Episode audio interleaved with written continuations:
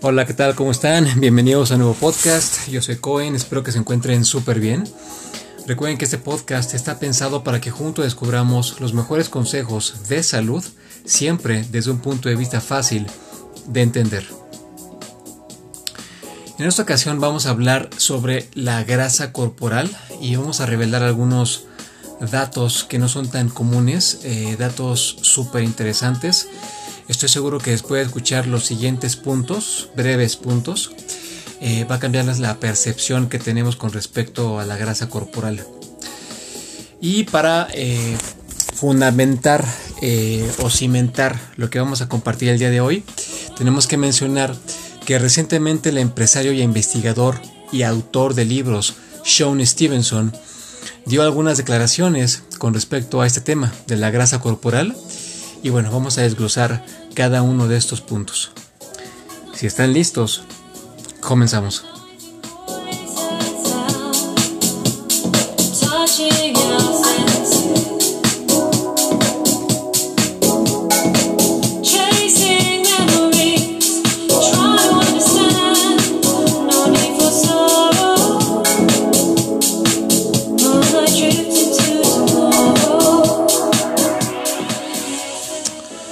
El primer punto de esta entrevista que me pareció importante por compartirles en este espacio dice que la grasa es uno de los elementos más importantes para nosotros y que se relaciona con nuestra habilidad de almacenar y utilizar energía. Me parece que este es uno de los paradigmas, una de las creencias que vamos a romper en primer lugar eh, tenemos que dejar de ver la grasa como un elemento del cual tenemos que deshacernos o del cual tenemos que quemar de nuestro cuerpo.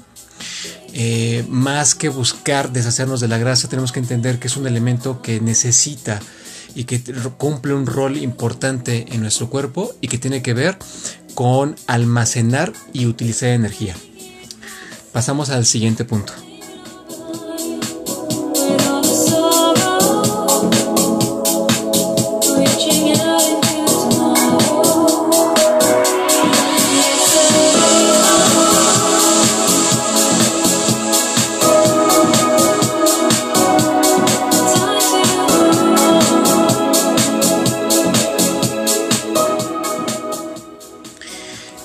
El segundo punto dice, la grasa puede considerarse como un órgano que produce sus propias hormonas y si no sabemos enviar los mensajes correctos, estas hormonas pueden almacenar más grasa sin utilizar.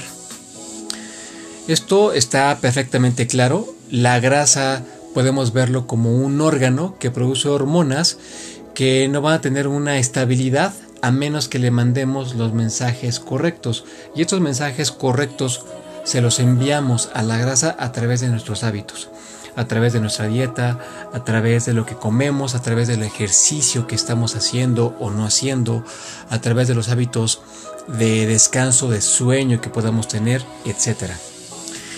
Pasamos al siguiente punto.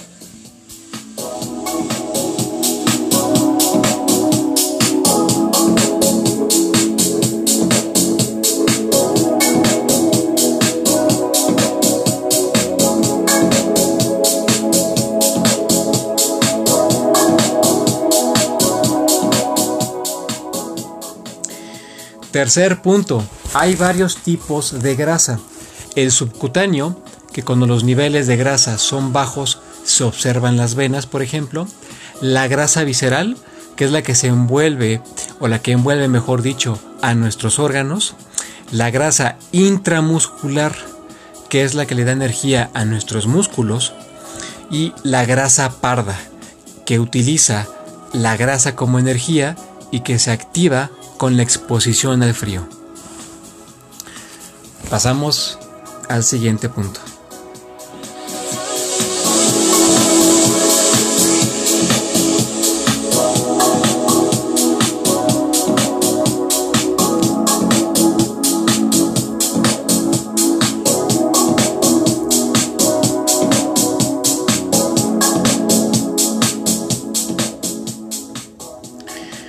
Pasamos al último punto de este tema.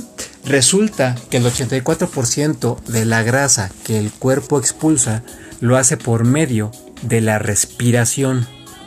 O sea que la grasa es eliminada a través de nuestros pulmones y esto sucede principalmente cuando estamos descansando o durmiendo. Mientras que el 16% restante de la grasa es eliminada por nuestros fluidos corporales, como cuando vamos al baño y cuando sudamos. Muy bien, pasamos entonces a mi reflexión y opinión sobre este tema.